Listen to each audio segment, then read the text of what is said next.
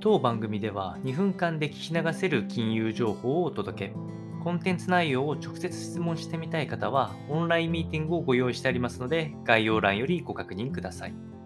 本日のテーマは、日銀総裁に上田元審議員を起用ということで、サプライズ人事っていうのが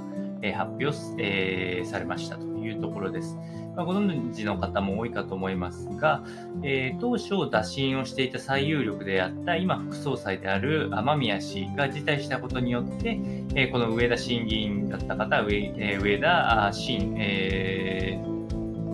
日銀総裁になることっていうのは、マーケットにとっても大きなサプライズとなっておりまして、え、この方の方針っていうところを先にお伝えをしておくと、タカ派、ハト派の色なく、極めてバランスの取れた人選というふうに言われておりまして、えー、現在のところでは、えっと、政策方針等がタカ派になるかハト派になるかも分かっていないというような状況になっております。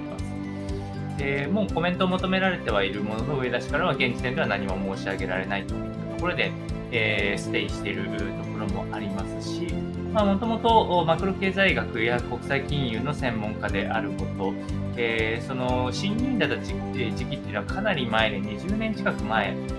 の状況になっているので、まあ、今までと大きく、